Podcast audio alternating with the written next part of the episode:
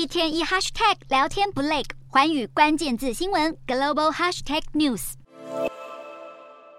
这一节的环宇大话题，我们要带大家来关心的是，在社群当道的一个时代，大家都开始经营自己的粉砖或者是频道，也让大家更重视自己在荧幕前的形象了。许多的创作者，他们套上滤镜，不只是可以修改照片而已，还可以来做直播，让他们在镜头前可以自带。妆容、修容，甚至有美瞳的效果，来看到像这样子的一个图哦，本来是不用完全不用化妆的，透过滤镜之后，已经上了完整的妆容，而这样美丽的容貌也可以为创作者带来业配，还有得到粉丝的支持，成为一种新的盈利方式。一款在全球现在下载超过两亿次的应用程式，它叫做 Facetune 的滤镜，现在爆红，在全球大受欢迎，产值更是上看了。十八亿美元这么高，不过来看到，随着滤镜的使用率逐渐攀升，也引爆许多的争议。尤其在近两个月，TikTok 上面出现了一款叫做 Bold Glamour 的美颜滤镜。突然间爆红，主要就是因为它可以透过生成式 AI 的技术支援，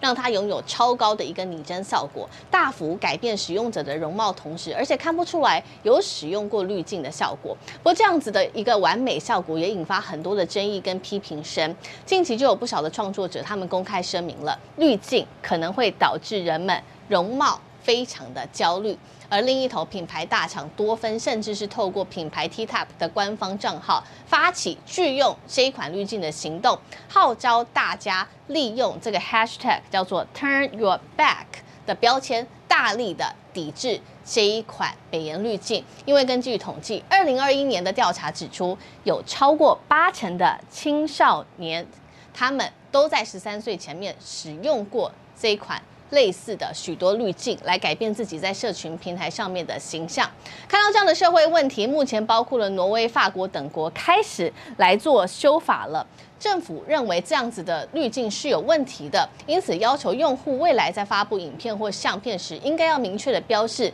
是否经过修饰。而经过了。类似这样子 b o l glamour 的之乱之后，会让美颜滤镜未来就走向灭亡吗？大概不会。专家认为，结果可能正好是相反，代表超拟真滤镜的时代已经正式的揭开序幕。而随着 AI 技术的导入，滤镜将会变得越来越无痕，越来越难以察觉了。